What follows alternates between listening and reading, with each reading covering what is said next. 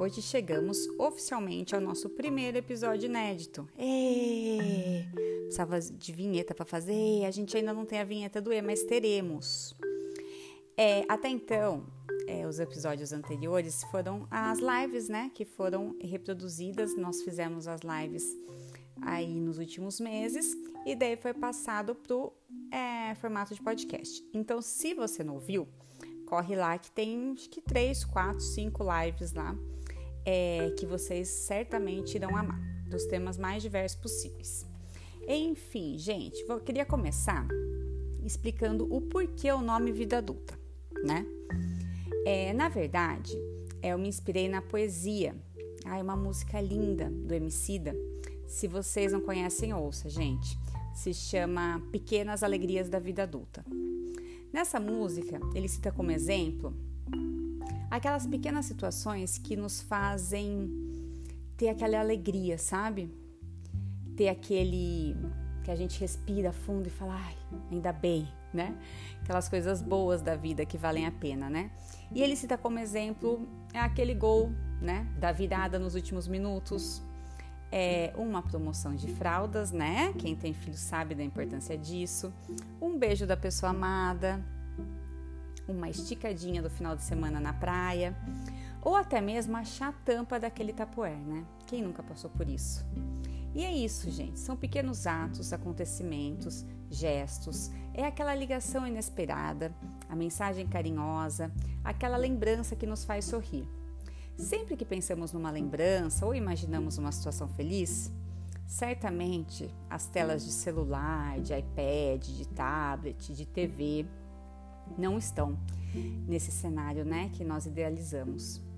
É, isso me lembrou uma história. Quando eu fui conhecer a escolinha que meu filho, a primeira escolinha que meu filho frequentou, ainda com cinco meses, o diretor, um senhorzinho, que parecia assim ter saído, ter pulado de um conto infantil, ao perceber minha insegurança de mãe de primeira viagem, voltando ao mercado de trabalho, é, pós-licença maternidade, com um horário a cumprir e, e, um regime integral, né? Eu trabalhava, eu acho que era das 9 às 19.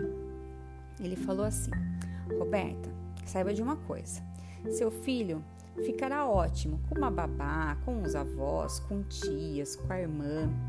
Mas saiba que criança gosta mesmo é de criança. E é isso, né? A gente precisa desses vínculos, desse convívio, dessa relação de troca de energia, de troca de experiência. E essa pandemia fez a gente é, dar valor, né? De como esse convívio é importante.